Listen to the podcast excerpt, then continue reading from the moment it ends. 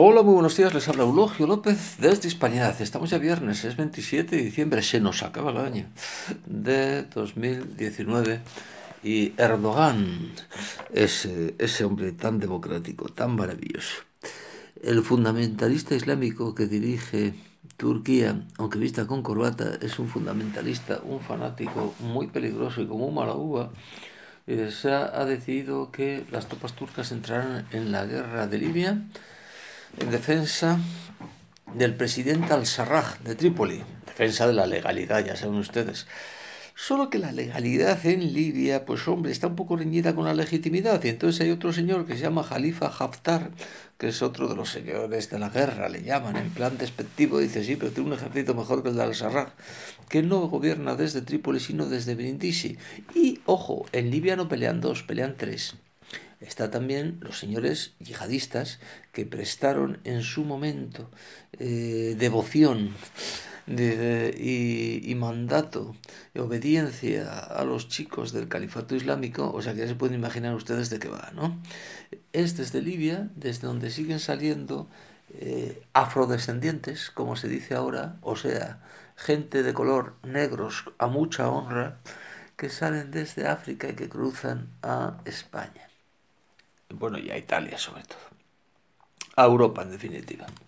Hombre, la cosa no, no, no tiene su aquel porque resulta que al tal eh, general Jalifa Haftar le protege Rusia, que también meterá sus tropas ahí. Con lo cual, dos presuntos aliados, ¡ja, ja, ja, qué risa! que son eh, Estambul y Moscú, ahora pelean en dos bandos opuestos en Libia, que está al otro lado de Italia, al otro lado de Europa donde, por cierto, a pesar de ser el país del dictador Gaddafi, casi, casi mejor que se hubiesen quedado con él, después de todo lo que ha ocurrido, era un foco donde se semi permitía a los cristianos y donde naturalmente con la presencia sobre todo española los edificios más bonitos de Trípoli pues son la muralla que hicieron los españoles y las iglesias cristianas de las cuales prácticamente solo una la del obispo la del obispado sigue funcionando, ¿no? Como centro católico. Y encima los pobres, pues perseguidos por yihadistas y por los otros dos bandos que no son menos islámicos, el que protege Putin y el que protege el amigo Erdogan. Hombre, pues si no estamos en peligro de una guerra global, pues yo diría que lo parece. Pues esto parece lo que, lo que el Papa Francisco decía, una guerra por, por etapas, por trocitos. La guerra por trocitos. ¿eh? Pero, pero global, pues hombre, lo parece, porque está, mm, está que arde. Los cinco continentes están que arden. Bueno, quizá Oceanía se salva un poco, pero están con la locura australiana. Los australianos no se lo digan a nadie, pero están un poco locos, ¿sabes? dice, pues, pues yo creo que es lo que se salva porque es, porque es una isla, porque está aparte, pero vamos, no se crean que que por otras muchas cosas. Dice, guerra global por trocitos. Y Libia es una de las guerras provocadas por la intervención de Estados Unidos y de Europa. Y de Europa. Y de Europa. Que no nos libramos de ello. Dice, por supuesto, dónde se ve o dónde eh, se nota que es una guerra global y que es una guerra eh, global mm, contra eh, Occidente.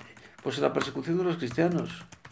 No se dan cuenta que en todos los países donde se ve ahora que un régimen es una dictadura, una democracia, donde se persigue a los cristianos, ¿A qué, a qué, eso es una dictadura? Y donde no se persigue a los cristianos es una, aunque sea un régimen autocrático, tolerable.